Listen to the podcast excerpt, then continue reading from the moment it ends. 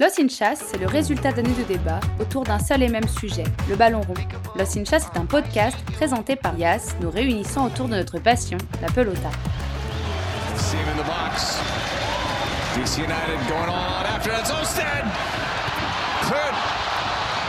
A foot race the other way. Look who's running hard after defensively. Wayne Rooney, the net is empty. Big collision by the captain. That is unbelievable effort. Rooney putting one up. Acosta. Header! Goal! Hat-trick! Acosta!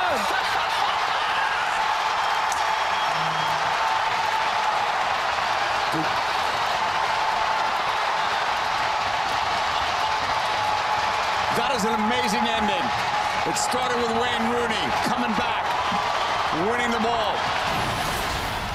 Bienvenue sur le Cinchas Football, votre rendez-vous hebdomadaire autour du ballon rond. Salut à tous, avant de démarrer cette émission, je tenais à vous souhaiter une belle année 2022, réussite, bonheur et santé comme point d'orgue. Aujourd'hui, on prend la direction des États-Unis, direction le pays de l'oncle Sam, région du monde qui à la base n'est pas réputée pour être une terre de ballon rond. Et pourtant, notre cher football qui fut historiquement moqué est en train de croître significativement et est pris au sérieux outre-Atlantique. Et pour en parler, on est avec Mathias Van Alst, journaliste et rédacteur pour le site officiel de la Major League Soccer. Salut Mathias, comment tu vas? Bonjour à tous, ça va, ça va. Euh, dans un premier temps, je vais te laisser te présenter. Oui, donc comme tu l'as dit tout à l'heure, euh, mon nom c'est Mathias Van Alst, je travaille pour la MLS. Euh, en fait, je suis journaliste de foot depuis 1998 peut-être même avant.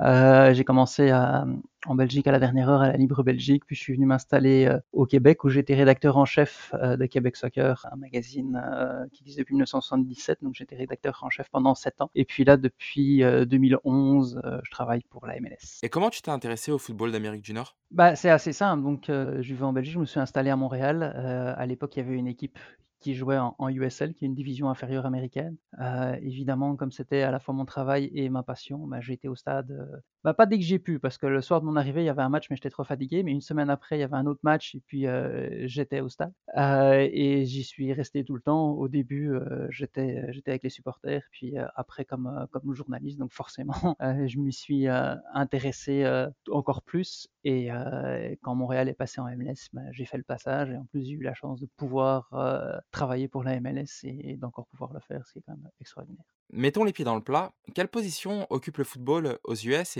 chez les amateurs de sport Et est-ce que le football arrive à se faire une place aujourd'hui au milieu du baseball, basketball ou, football américain?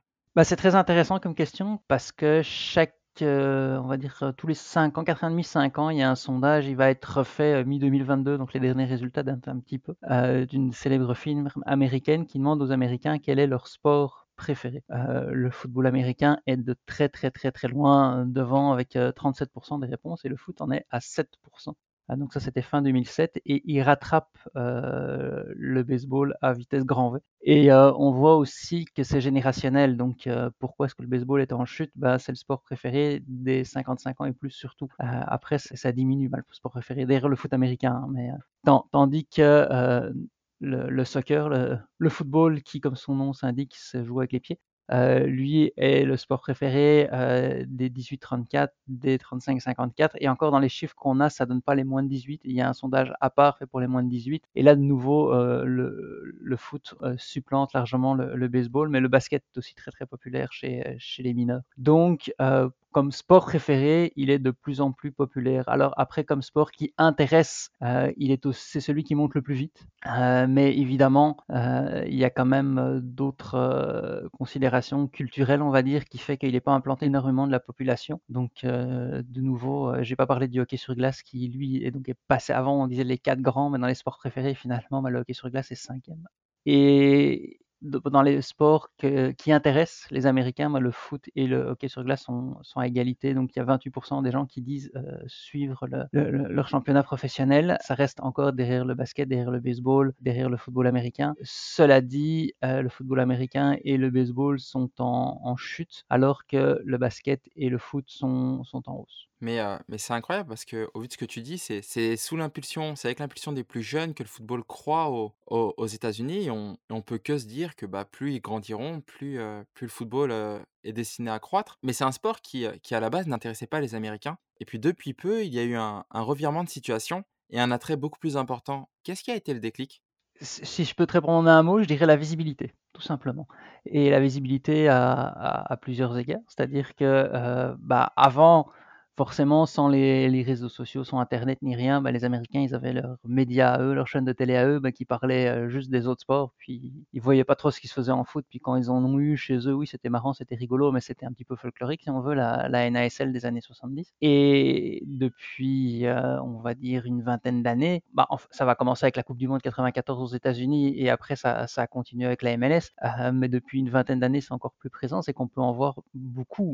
Il y a évidemment la MLS euh, dans les villes où il y a des clubs de MLS et euh, on en voit à la télé. Mais euh, on peut voir de plus en plus de foot étranger aussi. Donc là, on peut voir ce qu'il y a de mieux, ce qui se fait de mieux et on peut s'identifier non pas seulement à, notre propre championnat et à notre propre équipe nationale, mais, mais aux autres. Et plus on en voit, ben plus on a envie d'y jouer, que ce soit d'y jouer dans les parcs et, autre chose. Et je, parle de jouer, ça peut être aussi jouer comme jeu vidéo Parce que souvent on entend dire, alors évidemment il n'y a, aucun, euh, a aucune étude sérieuse qui a été faite là-dessus, mais c'est quand même quelque chose qui revient souvent, que tu parles des jeunes, euh, que le, jeu vidéo euh, de foot aussi a permis beaucoup, beaucoup, beaucoup au sport de se populariser. Et c'est pas étonnant de voir des championnats virtuels exister ici et, justement les autorités du foot donner beaucoup d'importance à ça parce qu'ils savent que c'est aussi un vecteur d'entrée dans le monde du foot. Mais c'est clair, c'est, heu, bah, sous EA Sport et c'est FIFA, on va pas on va pas se le cacher, mais, heu, mais je pense que les 2 jeux, heu dominants, c'est aujourd'hui FIFA et Football Manager. Et puis quand comme tu dis, quand on voit tous ces, toutes ces équipes de e-sport qui se montent et cetera et qui attirent les plus jeunes sur, sur des formats, que ce soit sur Twitch bah, il y a une raison à ça et finalement cet attrait, chez les plus jeunes, comme tu le dis, naît aussi de ça forcément. Et et et puis il y a une autre chose que je préciserai très rapidement, c'est le sport en lui-même. C'est que finalement, tu comme il n'y avait pas de visibilité, il y avait pas le foot n'était pas un sport accessible dans le sens où, il n'y avait pas d'entraîneur, il n'y avait pas beaucoup de clubs, il y avait personne donc c'était plus compliqué, mais une fois qu'on que ça a été, le foot, c'est un sport dont les règles sont simples. Tu peux jouer euh, où tu veux, quand tu veux, comme tu veux, euh, euh, même si ça se fait pas beaucoup en Amérique du Nord parce que tout est très très très organisé. Mais tu sais, tu prends tu prends deux manteaux, t'en fais un but, t'as un ballon, c'est fini quoi. T'as pas besoin de bah, l'extrême inverse, c'est le hockey sur glace où il faut quand même beaucoup beaucoup beaucoup de matériel. Dès que le, sport est arrivé, les gens ont adhéré et je pense que ça c'est la force du sport en lui-même tout simplement. le, foot est le sport numéro un dans le monde c'est pas pour rien. C'est pas pour rien, tout simplement. Il fallait juste donner du temps au temps, comme diraient certains, pour qu'il arrive chez l'oncle Sam. Mais du côté européen, et t'es le premier à le savoir, on a généralement une image erronée du football aux US. Tu sais, on a le cliché de, l'américain du Texas qui va appeler ce sport le soccer. Pourtant, j'ai l'impression qu'un virage à, 90 degrés a été pris par, les instances qui ont décidé de, de taper du poing sur la table et de professionnaliser ce sport, notamment depuis 2007 et l'arrivée de David Beckham, puis, plus bon nombre par la suite. plus récemment, il y a eu Ibrahimovic, Carlos Vela qui ont, qui ont mis un gros coup de projecteur sur la MLS. Mais est-ce que l'arrivée de la star anglaise a été l'élément déclencheur à, tout ça? Et si oui, est-ce que ça a été la seule raison qui explique ce virage pris? Non, c'est pas du tout l'élément déclencheur. En fait, c'est un, c'est un symptôme. L'élément déclencheur, c'est une initiative qui a été prise en 2007, c'est la même année, euh, par la MLS, qui s'appelle Game First. Hein. on traduit que par place au jeu en français, si tu veux. Euh, pour, pour expliquer de manière assez sommaire, mais finalement, la caricature que tu faisais euh, jusqu'en 2007, elle était relativement vraie dans la mesure où finalement, les instances se sont dit, «Hum, ouais, le foot, c'est pas un sport dans notre culture, donc on va essayer de, l'américaniser. Euh, par exemple, pendant tout un temps, il n'y avait pas de match nul. Ah oui, mais les Américains, ils n'aiment pas les matchs nuls, hein, attention. Euh, et puis, il y, a des, matchs nuls, puis il n'y a personne qui s'en plaint. Euh, on va pas lancer le débat promotion-relégation, mais souvent, je fais le parallèle entre les deux. Euh, c'est toujours, oui, mais ici, ça marchera pas. Puis finalement, quand ça fait partie de l'essence du sport, tu vois bien que ça, marche. Mais pour en revenir à ce Game First, en fait, ce que je veux dire par là, c'est que l'objectif avant tout, c'était de se concentrer sur les spécificités du sport au lieu de tenter, comme ça a été fait par le passé, d'en changer certains aspects pour séduire un public habitué au sport américain traditionnel et qui n'était pas convaincu par le foot. Mais ces gens, ils préféreront toujours l'original à la, à la pâle copie, donc fait du foot un sport original. Et pour vraiment aller sur le terrain et la professionnalisation dont tu parlais. Je vais te citer quelques nouveautés euh, ou alors des suites qui ont été euh, assez, assez rapides dans les orientations. Donc, il y a eu la création du statut de joueur désigné, ce qui a permis d'attirer Beckham, même si, bon, pour faire venir Beckham, on a créé ce statut-là aussi, il faut, faut, le reconnaître. Il y a eu l'augmentation des moyens accordés aux clubs pour investir en leur effectif. Il y a eu du scouting qui a commencé à être effectué ailleurs dans le monde. Il y a eu la création des écoles de jeunes, des clubs, parce qu'avant, c'était juste une équipe et puis euh, il n'y avait rien derrière. Il y avait l'investissement dans des moyens par exemple pour la diffusion, mais aussi pour offrir de meilleures informations aux entraîneurs, la professionnalisation des arbitres, des liens avec les fédérations étrangères pour aider au développement, comme euh, pour le moment, depuis quelques années, il y a un lien avec la fédération française où euh, il y a des stages qui sont organisés annuellement pour les entraîneurs de MLS. Donc tu vois, c'est quand même un gros, gros, gros paquet de mesures qui a été prise et ça a contribué justement à cette professionnalisation et à ce changement assez drastique quand même dont tu parles parce que ça a porté fruit. La MLS s'est aussi professionnalisée, passant d'une ligue moquée à, aujourd'hui une ligue en pleine expansion. Par quel biais et quels ont été aussi les éléments déclencheurs? Bah, En fait, les éléments déclencheurs, c'est ceux que je viens de te dire. En grande partie. Et en fait, il y a, deux éléments qui ont permis à la MLS de franchir des, des pas en avant. Donc, il y a forcément tout ce dont on a parlé juste avant qui s'est reflété sur le terrain. Alors, on peut penser à l'arrivée de Beckham. Euh, faut pas non plus sous-estimer la même année l'arrivée de Toronto, parce que c'est le, premier club qui a mis en place cette nouvelle politique dès qu'il a commencé en MLS. Et ça a été avec succès hors du terrain, en tout cas, parce que sportivement, ça a été compliqué quand même assez longtemps. Et les suivants, donc on peut parler, on peut penser à Atlanta, ou Los Angeles FC, qui l'ont de mieux en mieux intégré. Et il y en avait là-dedans qui évoluaient aussi à un niveau inférieur avant. Donc il y a Montréal, il y a Seattle, il y a Portland par exemple. Et eux, ils avaient déjà une base de supporters assez fervent, notamment euh, du côté de Portland et Seattle. Euh, et tous ces éléments réunis ont permis aux nouvelles équipes d'être des réussites et de faire passer la MLS à un niveau supérieur. Et pour les nouveaux clubs qui partaient de zéro, en plus, ça a permis dans ces marchés-là de voir la MLS comme un championnat de soccer pour les passionnés de soccer, lui donner une authenticité finalement qu'elle avait peut-être pas forcément avant. Et ça a aidé ces clubs à être immédiatement attractifs. Donc ça, c'est, je vais dire, pour l'image hors terrain. Sur le terrain, la MLS a fait un, grand coup parce qu'elle a réussi à tirer à son avantage qui peut être un peu un handicap en apparence. C'est le millefeuille de règlements. Les gens qui s'intéressent à la MLS, ils voient un petit peu tous ces règlements, ils se disent Ah, qu'est-ce que c'est que tout ça? Alors que finalement, ce qui est amusant, c'est qu'au pays de l'ultralibéralisme, les sports sont les plus réglementés, alors qu'en Europe de l'Ouest, où euh, on est quand même un petit peu plus euh, social, si je puis dire, ben là, euh, le sport, il est ultralibéral. On n'a qu'à penser à l'arrêt Bosman et tout ce qui se passe avec la Ligue des Champions, etc. Et je te donnerai quelques exemples de la façon dont la MLS a tiré les, les règlements à son avantage. C'est qu'ils ont fait la règle du joueur désigné. L'objectif, c'était quoi? C'était d'attirer des joueurs de haut niveau pour porter les équipes et avoir le statut de vedette. Euh, certains qui n'étaient pas encore des vedettes avant d'arriver, d'autres qui l'étaient comme Beckham, Ibrahimovic, Rogba, etc. Et ça a fonctionné et ça a attiré l'œil aussi sur, euh, la MLS. Après, ils ont fait un règlement qui s'appelle l'allocation monétaire ciblée et ce règlement, ça visait à combler l'écart entre les meilleurs, donc ces joueurs désignés, et les moins bons joueurs de l'équipe en recrutant des éléments qui avaient déjà fait leur preuve sans pour autant être des cadeaux. Et ça a aussi permis d'équilibrer les objectifs, les effectifs, pardon ces deux objectifs-là ont été atteints.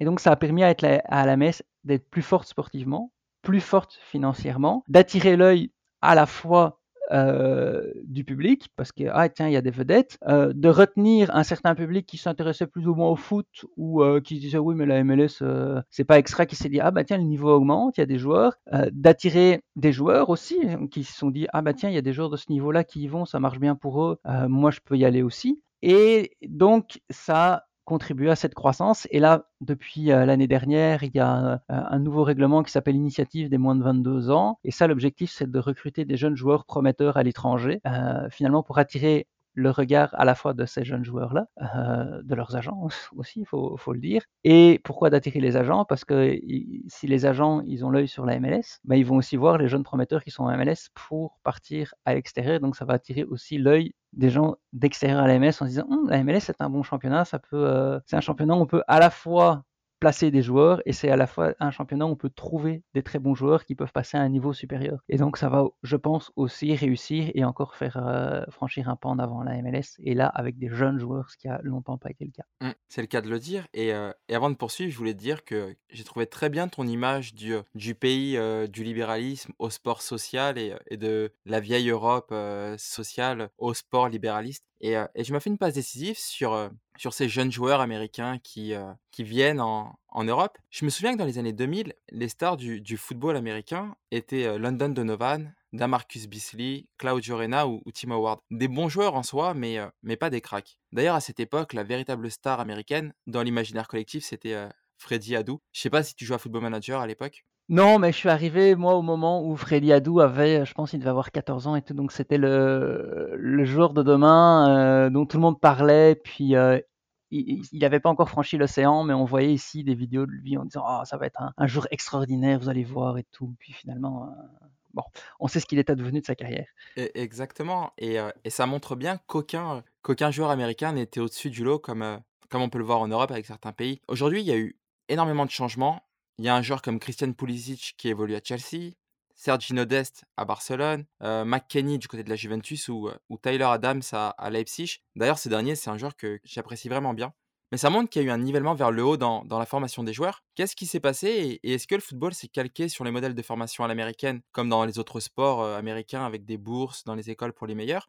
Ou est-ce que nous sommes sur quelque chose qui ressemble davantage à ce qu'on connaît en Europe occidentale? Bah, justement, cette formation à l'américaine, c'est comme ça que ça fonctionnait avant et ça marchait pas du tout. Pour plusieurs raisons. Une euh, qui est assez simple, c'est euh, le physique. Chaque sport est, différent et euh, pour chaque sport, on est prêt à être professionnel à un certain âge et on est au sommet de sa carrière à un certain âge. Alors évidemment, c'est toujours dans la vingtaine, mais on sait très bien que à ces âges-là, ça fait une grosse différence. Puis ceux qui connaissent le cyclisme, ils, ils voient par exemple que les cyclistes, là, c'est en train de changer. C'est drôle avec la nouvelle génération, mais pendant très très longtemps, les, cyclistes et les footballeurs, euh, ils sont pas au pic de leur carrière au même moment. Euh, le maillot du meilleur jeune au Tour de France et le meilleur jeune euh, footballeur euh, je sais pas s'il y en a au championnat de France ou peut-être dans les grandes compétitions, c'est pas du tout les mêmes catégories d'âge, alors qu'ils sont considérés comme jeunes. Pour dire que le système nord- nord-américain de bourse ne convenait pas du tout au foot et qu'on avait des jeunes qui arrivaient, qui avaient 23 ans, qui commençaient leur carrière professionnelle à 23 ans, qui étaient beaucoup trop tard, ils avaient déjà perdu 3, 4, 5 ans pour certains. Donc c'était c'était extrêmement problématique.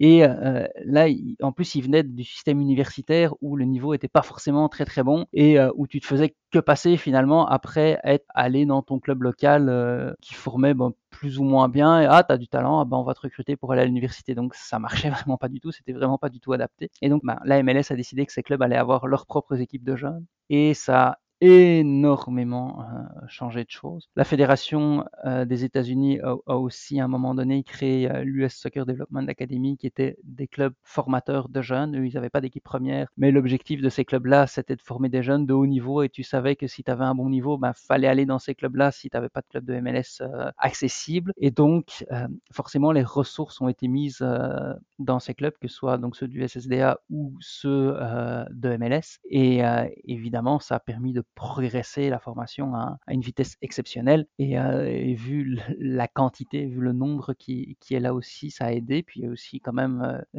l'évolution de la formation et de la professionnalisation des entraîneurs de jeunes qui, qui, a contribué aussi. Mais en fait, depuis tout à l'heure, on en revient, on en revient à la même chose. On parle de, de structure et de des instances qui ont préparé tout un terrain et qui ont ensuite agi. On n'a jamais été vraiment dans la réaction. Et on, a parlé des joueurs qui commencent à évoluer dans les clubs européens plus réputés. Mais, cette saison, et malgré son licenciement du côté de Leipzig, on a découvert Jesse Marsh dans le rôle d'entraîneur. Est-ce que Jesse Marsh n'était finalement qu'une exception ou alors il y a aussi un développement des entraîneurs et on risque de voir à moyen terme arriver une vague de coachs américains dans le football européen? Mmh, Je pense pas tout de suite parce que premièrement, pour développer des entraîneurs, ça prend plus de temps que, que développer des joueurs. Puis c'est un marché je vais pas dire qu'il est plus saturé parce qu'il y a énormément de joueurs, mais il y a moins de place d'entraîneurs aussi. Donc euh, c'est un peu, je veux dire, c'est un peu comme les gardiens de but. Hein. T'en as un, puis euh, après, bon, ils sont quand même de plus en plus euh, licenciés rapidement, mais euh, mais quand même, donc c'est plus compliqué. Et puis Jesse Marsh, c'est pas un fruit euh, seulement de la formation américaine, c'est aussi un fruit de l'école euh, Red Bull et d'un certain système euh,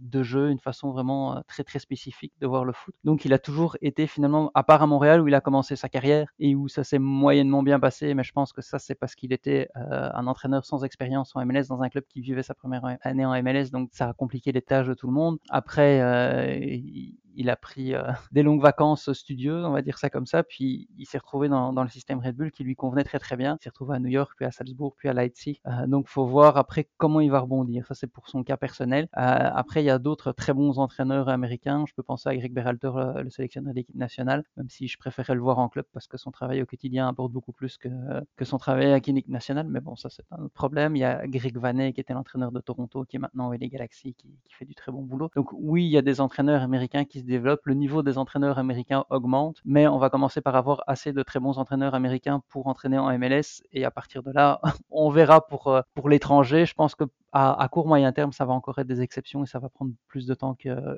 que les joueurs. Ça ne veut pas dire qu'il n'y aura pas de super entraîneurs américains qui vont se retrouver en Europe dans 10 ans, mais je pense que pour avoir euh, une tendance comme on a avec les joueurs actuellement, ça va prendre plus de temps. Et est-ce que tu penses que parmi les, les coachs que tu as cités, tu penses qu'ils sont prêts Enfin là, on, s'avance un petit peu, mais est-ce que tu penses qu'ils sont euh, qui, pourraient arriver en Europe prochainement ou non C'est c'est des bons entraîneurs, mais pour la MLS et le football européen est quand même quelque chose de différent? Non, je pense pas que ce soit un, foot différent, même si tactiquement, euh, et ça, tous les joueurs qui ont, joué euh, en Europe et aux États-Unis vont dire, il y a quand même encore un, gros gouffre, tout pour le, jeu défensif entre, l'Europe et la MLS. Je pense que euh, des entraîneurs qui pourraient réussir en Europe pour le moment, il faudrait qu'ils y aient joué, qu'ils connaissent un petit peu certaines, certaines habitudes. chaque point compte en Europe, souvent, c'est ça, c'est ça qu'ils disent. L'autre jour, j'entendais bah, je regardais une émission avant la finale de la MLS, puis il y avait deux invités, c'était euh, Yael Van Damme, euh, un ancien international belge qui a joué les Galaxies, et Mackenzie, l'américain, le défenseur central qui, joue à Genk maintenant, qui vient de Philadelphie. Les deux disaient la même chose, ils disaient un des gros, euh, c'est pas une difficulté, mais vraiment un, des gros trucs qu'ils remarquent dès qu'ils commencent de l'autre côté de l'Atlantique, c'est ça, c'est l'importance du moindre point. Van Damme qui disait, moi je rentrais au vestiaire, on avait encaissé un but en dernière seconde qui nous faisait perdre deux points ou un point, je tirais la gueule, j'étais fâché, et puis les gars ils venaient me saluer, ils me disaient, ah t'as bien joué. Mais, mais je m'en fous d'avoir bien joué. Là, on a perdu un point, puis bon, c'est pas grave, on pense au prochain match. Parce que finalement, bon, ben, c'est ça. Alors, et, et, Mackenzie, il disait justement exactement le contraire. Il disait euh, ici, la pression est beaucoup, beaucoup plus haute. Euh, le moindre point est important et ça fait une, très, très, très, très grosse différence. Et je pense que c'est le fait qu'en MLS, il y, ait des playoffs qui, qui fait ça. C'est que, bon, bah, finalement, oui, ça donne l'avantage du terrain en playoff, donc ça donne plus d'importance au point. Et là, on commence déjà aussi à voir la différence, on le sent. Alors que, ben,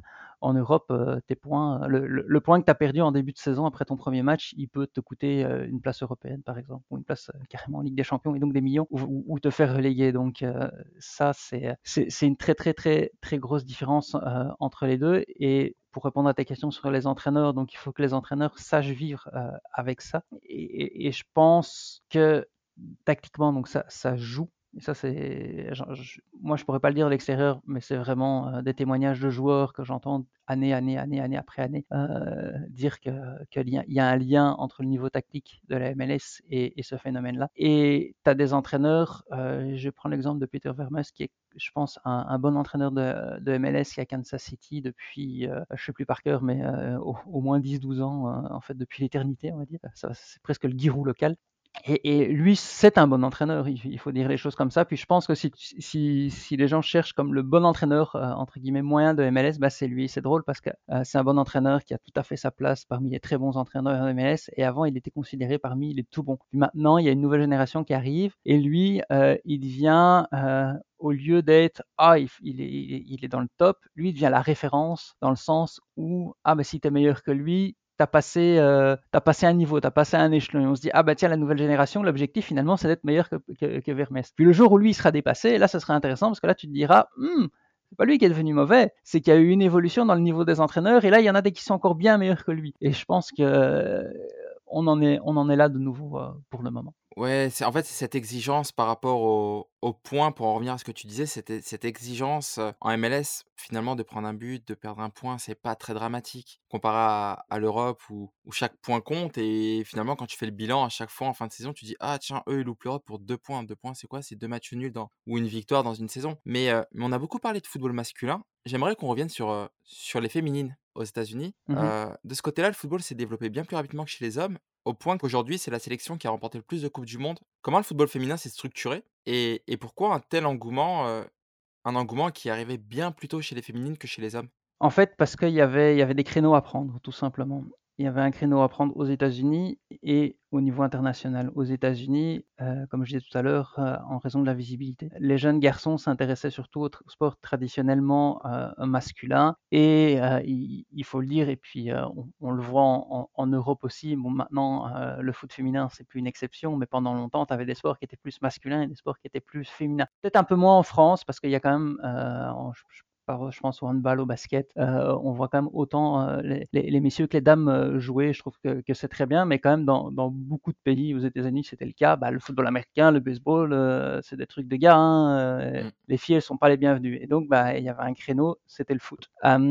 donc, elles sont rentrées dans ce créneau-là, et notamment Tout à l'heure, euh, tu parlais de, la formation typique américaine avec les bourses d'études dans les universités. Bah, les universités, elles donnaient des bourses aux filles, puis euh, ah bah tiens, le foot, c'était une avenue, parce qu'on va pas donner une bourse aux filles pour faire des sports masculins. Faut pas exagérer non plus. Hein. C'est quand même assez assez conservateur les universités américaines pour certaines choses. Donc, elles se sont développées, elles ont réussi à très très très bien s'intégrer dans le système. Et au niveau international, bah, eh, vu que partout ailleurs le foot c'était un sport de gars, il n'y avait pas de filles qui jouaient, donc forcément elles ont pu se développer. Et de nouveau, tout à l'heure on disait quand tu donnes du foot, ben, on y joue et on se développe et, ça marche. Ben, c'est ce qui est arrivé avec les filles américaines qui, elles, elles y ont pris goût. Elles ont eu des résultats euh, forcément parce qu'elles pouvaient briller à, au niveau international et donc ça a donné aussi une certaine motivation, que ce soit aux joueuses, euh, à entraîneurs, entraîneuses, aux dirigeants, à, tout le monde de, développer ce, créneau-là parce que ça fonctionnait bien, au, public aussi euh, parce qu'il y a eu un, public pour ces équipes-là, euh, aux médias aussi parce que c'était quelque chose d'original. Donc finalement, ça, a eu un effet boule de neige qui a énormément aidé et qui a aussi aidé le foot masculin parce que quand je te parlais de la visibilité tout à l'heure, euh, faut pas négliger le rôle des filles dans la visibilité du foot aux États-Unis parce que euh, grâce à tout ce dont on vient de parler maintenant, elles ont aussi donné la visibilité au foot. Puis il y a des gars qui se sont dit ouais, partout ailleurs dans le monde, les gars ils jouent, moi aussi je veux jouer, ça m'intéresse. Puis ça, elles, elles ont leur part de mérite aussi dans le développement du foot masculin aux États-Unis. Ça, ça, ne fait aucun doute. Bah, c'est ça, c'est que quand tu vois l'engouement généré autour du football féminin, le football masculin ne pouvait que suivre. Et d'ailleurs, bah, tu me fais une passe. Oui, parce que parce que avant, ah, avant, je vais quand même. Vas-y, vas-y. non, je t'ai pas fait une passe tout de suite. Je te, je te passerai le ballon après. Mais euh, non, non, avant, c'est ça. C'est parce que tu dis le football féminin et le football masculin. Euh, c'est ça, c'est que et, je discutais d'ailleurs avec euh, une collègue française qui disait non non, il faut surtout pas dire la Coupe du Monde de football féminine, il faut dire la Coupe du Monde de football féminin, il faut dire la Coupe du Monde féminine de football parce que le football il n'est pas masculin ou féminin, il y a juste un football et, et c'est ça c'est que euh, finalement, il y a un seul football et aux États-Unis, il s'est d'abord développé, il a d'abord été rendu visible par l'œil des filles et puis il peut être aussi bien joué par des filles que par des garçons et on le voit et on le sait très bien, euh, même si pendant longtemps on, ne l'a pas su. Et donc c'est ça, c'est que le, foot a fait son entrée aux États-Unis aussi grâce, grâce à elle. Et je rajouterais aussi pour euh, un petit peu revenir à la, à la question du début par rapport à la visibilité, il faut pas oublier qu'il y a une grande immigration latino-américaine aux États-Unis aussi, des pays, notamment des Mexicains et tout qui adorent le foot et donc ça, ça a aidé aussi. C'est clair. Et côté stade, en MLS, la croissance est exponentielle au point, au point qu'aujourd'hui la MLS se place, et c'est surprenant, je suis tombé sur ça, j'étais surpris, juste derrière la Ligue 1 en termes d'affluence, avec plus de 21 000 supporters de moyenne par match. On peut aussi s'apercevoir que, que certaines tribunes américaines se sont inspirées des groupes de supporters.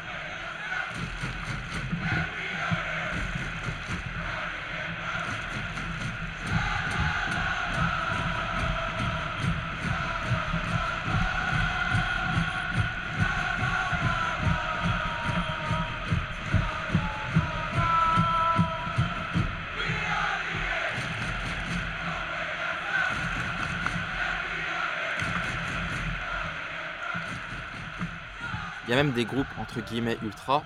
Ce qui m'interroge, c'est que l'ultra est un personnage contestataire, et donc à l'image de la société européenne, du moins la partie latine, Italie, euh, France, etc. Mais être contestataire, euh, c'est très mal perçu dans les sociétés anglo-saxonnes, et donc c'est détonnant de voir des ultras, entre guillemets, euh, américains, s'imprégner de ces codes quand on sait qu'une des racines du mouvement ultra, c'est la contestation. Est-ce que le mouvement ultra américain, c'est juste imprégné du côté animation des tribunes, sans pour autant les à côté, ou alors il a réellement embrassé la palette entière, et auquel cas, que conteste-t-il? Mais en fait, je pense qu'il y a un peu de tout. Euh, donc, les, les, supporters de foot, les arbitres, c'est la même chose ailleurs aux États-Unis, euh, et, et c'est intéressant, mais c'est un autre débat, viennent de cultures euh, très différentes, d'origines différentes. Il y a des gens qui sont euh, des Américains, qui ont toujours grandi là et qui ont une culture euh, sportive américaine, mais tu as des immigrants euh, qui viennent, je parlais tout à l'heure des Latino-Américains qui sont nombreux, mais tu as des gens qui viennent de, de, de plein de pays d'Europe, d'Afrique. Donc, il y a, y, a, y a, un mélange, donc il y a un brassage, et il se voit aussi dans, les tribunes et dans, la façon dont les groupes de supporters sont organisés d'une ville à l'autre, et parfois en, fonction de la culture, entre guillemets, ancestrale de la ville, qui est plus germanique, est-européenne européenne, euh, nord-américaine, etc. Donc il y avait une envie évidemment d'animer les tribunes et je pense que justement cette animation, c'est peut-être ça la contestation, parce que finalement ça conteste une façon quasiment uniforme de vivre le sport, euh, l'ambiance euh, au baseball, au hockey sur glace, au basket, aux États-Unis, c'est partout pareil. On va chercher son, son, hot dog et sa bière hors de prix, et puis on revient s'asseoir, puis euh, on applaudit un petit peu, on est content, euh, de temps en temps on crie des trucs euh, parce qu'il y a un écran géant qui nous dit de crier, alors que c'est pas forcément intrinsèque au sport en lui-même. N'importe qui qui a vu un, des, des, images des clubs de hockey sur glace suisses les plus populaires se dit mais bordel, ça n'a rien à voir avec ce qu'on voit en hockey sur glace en Amérique du Nord. Il y a une grosse ambiance, il y a des ultras. Donc ce côté contestation finalement, c'est peut-être une façon de contester et de montrer qu'il y a une autre façon de vivre euh, le sport et de l'ouvrir à, un autre public finalement et que euh, le foot ouais, c'est différent dans son essence sportive euh, des sports traditionnels qui sont implantés euh, aux États-Unis et au Canada à, à ce niveau-là depuis des lustres. Et encore, on pourrait parler du foot et de, de son très très bon niveau dans les années 1920-1930, mais ça c'est un autre débat, une autre émission. Mais euh, on va dire qu'ils sont implantés traditionnellement dans la culture euh, du pays, mais la façon de le vivre aussi est, totalement euh, différente. Et, ça aussi, c'est quelque chose qui plaît aux gens et qui ils sont, ils sont contents. Donc c'est pour ça les clubs qui réussissent souvent avec le public, c'est eux qui, qui ils essayent pas de nord-américaniser le foot, loin de là, parce que comme je disais tout à l'heure, il y a déjà des modèles, il y a déjà euh, des originaux et ça sert à rien d'aller dans une copie qui est différente, ça plaira pas. Et pour les purs et durs, bah, ça leur plaira pas non plus parce que ça va dénaturer leur sport. Au contraire, ils laissent la nature euh, du foot et la nature de ce qu'on voit dans le foot ailleurs s'exprimer et c'est ça qui attire le public. C'est euh, super intéressant ce que tu dis, si j'ai bien compris. C'est un rejet du, du spectateur consumériste en quelque sorte et le, supporter américain veut se réapproprier le mot supporter. Il en a marre d'être considéré comme un spectateur consumériste qui, comme tu le dis si bien, va payer son hot dog très cher à la mi-temps, va, va louper le début, le début d'un carton au basket parce que bon, bah, il y avait la queue puis c'est pas grave. De toute façon, on est là pour passer un bon moment. Et euh, est-ce que les, les communautés euh, latino aussi n'ont pas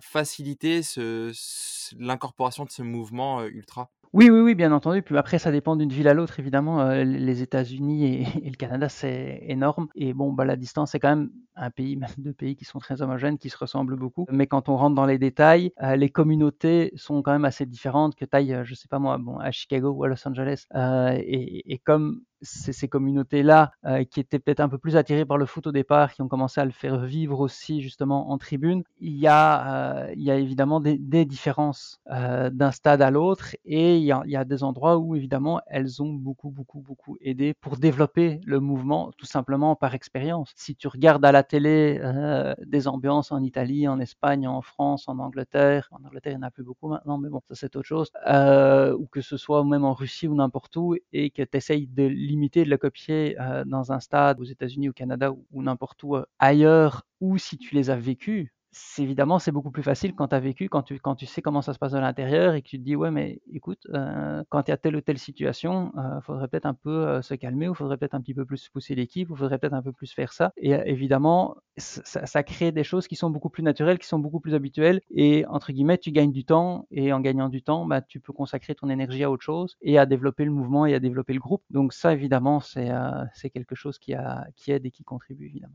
Et tous ces éléments réunis, bah, finalement tu te rends compte que à court terme, les stades de MLS seront plus remplis qu'en France. C'est, c'est stupéfiant. J'aimerais aussi qu'on aborde un peu le côté politique. Est-ce que le développement du football aux US n'est pas aussi un moyen de soft power et d'une certaine façon un outil afin de promouvoir pour les États-Unis sa puissance à l'échelle mondiale, comme ça peut être le cas lors des Jeux Olympiques? Car finalement, les, les sports US, hormis le basketball et la NBA, ça n'intéresse que très peu euh, hors des frontières d'Amérique du Nord. Ouais, sur ce dernier point, tu as, tu as tout à fait raison. Mais non, je pense pas du tout, du tout, du tout que, ce soit un plan, euh, un plan de pouvoir. Peut-être politiquement, c'est bien. Et puis quand on voit que, le foot peut aider à, montrer le pouvoir des États-Unis, mais je pense que pour le moment, les Jeux Olympiques ont vraiment une image énorme quand même aux, États-Unis. Dans le sondage que je te disais tout à l'heure, en fait, ce que les gens regardent le plus maintenant, parce que le, le football américain, est, même s'il est encore très très largement euh, en tête, il est en déclin. Et là, quand on prend, quand il faut pas répondre juste un seul sport, mais quand on parle d'événements sportifs, qu'est-ce que vous regardez, etc., c'est les Jeux Olympiques qui arrivent en tête. C'est assez amusant parce que c'est des sportifs que parfois on voit pas pendant 4 ans, et puis tout d'un coup, poum, les Jeux Olympiques sont là, c'est extraordinaire. Pour ça, là, je tiens à le souligner, je trouve que la France est exemplaire euh, à ce niveau-là et que, que ce sportif, on en entend parler tout le temps, tout le temps, tout le temps, tout le temps. C'est très bien, il faut continuer. Si les autorités françaises écoutent l'émission, continuer. Et mais pour en revenir aux, États-Unis, le, foot non est très très très très très loin de là. Et je pense plutôt que c'est un signe d'ouverture en fait. Ça montre que finalement les États-Unis qui ont été très longtemps me myself and I et puis on est les plus forts et puis et puis c'est tout. Bah là montre que il n'y a plus que leur euh, façon de faire, leur façon de voir qui, compte, qui existe et qui est considérée à l'intérieur du pays. Et ça montre au reste du monde que, euh, ah oui, mais aux États-Unis, euh, il y a des gens qui ont envie de jouer avec tout le monde et pas juste d'être tout seul dans leur chambre avec leurs joueurs. C'est intéressant, je ne l'avais pas vu comme ça, mais, mais maintenant que tu le dis, oui, c'est oui, c'est une forme d'ouverture, c'est s'ouvrir au monde. Et avant de conclure cette émission, Mathias, j'aimerais poser une dernière question. Quels sont les objectifs des Américains à court, moyen et long terme dans le football?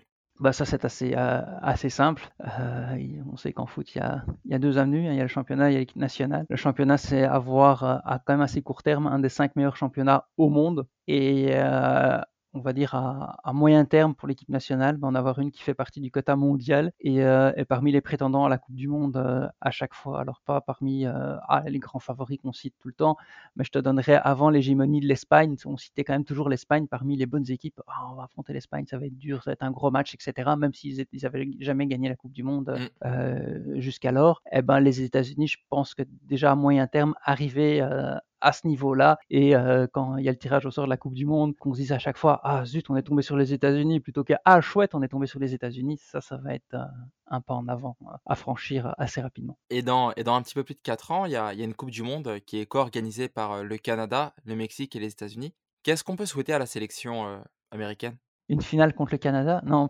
euh, je pense que ça va pas mal dépendre les ambitions de ce qui va se passer à la Coupe du Monde au Qatar parce que la, sélection américaine, elle va avoir un, handicap qu'ont tous les pays organisateurs, c'est qu'elle n'aura pas de match officiel pendant 4 ans. Et donc euh, ça, il va falloir le préparer et c'est pas toujours facile à faire. Et euh, s'ils savent s'y prendre comme il faut pour préparer l'équipe, ça pourrait être très très très intéressant. Mais il faudra que ce soit des joueurs qui aient beaucoup de talent, qui jouent dans des grands clubs ou qui soient qui ait le potentiel de, jouer dans des grands clubs. Et je, pense un peu à la génération de France 98. Finalement, quand on, se souvient de tous ces noms-là, pour beaucoup de gens, c'est des joueurs qui sont mythiques et pas seulement parce qu'ils ont gagné la Coupe du Monde 98 pour tout le reste de leur carrière. Et donc, il faudra aussi des joueurs comme ça si, euh, s'ils veulent gagner la Coupe du Monde.